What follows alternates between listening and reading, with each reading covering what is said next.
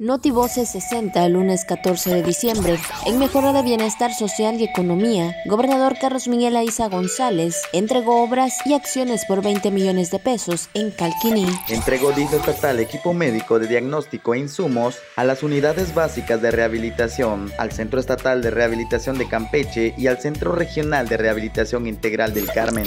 El rector de la Universidad Autónoma de Campeche, José Román Ruiz Carrillo, inauguró y entregó los laboratorios de la licenciatura de Antropología Social y del Centro de Investigación Biomédicas. Sesiona Grupo Estatal para la Prevención del Embarazo en Adolescentes. Ejército y Fuerza Aérea Mexicanos aseguran aeronave que ingresó al territorio nacional en forma ilícita con más de 350 kilogramos de posible cocaína. Hoy, 14 de diciembre, Día Mundial del Mono. Notivoces 70.